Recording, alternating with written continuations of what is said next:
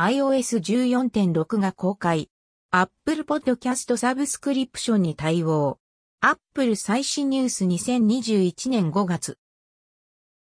4月開催の Apple イベントで発表されて、以降なかなか開始されなかったポッドキャストのサブスクリプション機能。iOS14.6 公開。Apple Podcast サブスクリプションに対応本日 iOS 最新の14.6が公開となり、アップデート内容には、ポッドキャストサブスクリプションへの対応との記載が、4月末にポッドキャスター向けのサブスクリプションの年額支払いをしたもののいつまで経っても動きがないという状況でした。サブスクリプションのほか、複数のポッドキャスト番組をまとめるチャンネルという機能も追加されたものの、こちらも確認が取れない状況。今回の最新アップデート、実際に試した上で配信者視点での状況等を、確認した上で追記予定です。iOS 14.6アップで完了。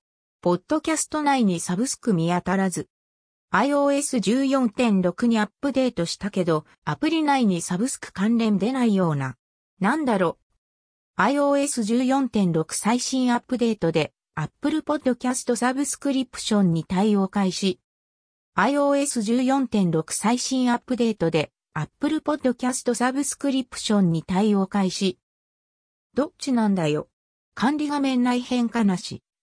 オリジナリートウィーティドバイ高吉、ツイッター認証バッジ申請再開、日めくりカレンダー、スペース予約機能公開、高吉 T405、25、2021。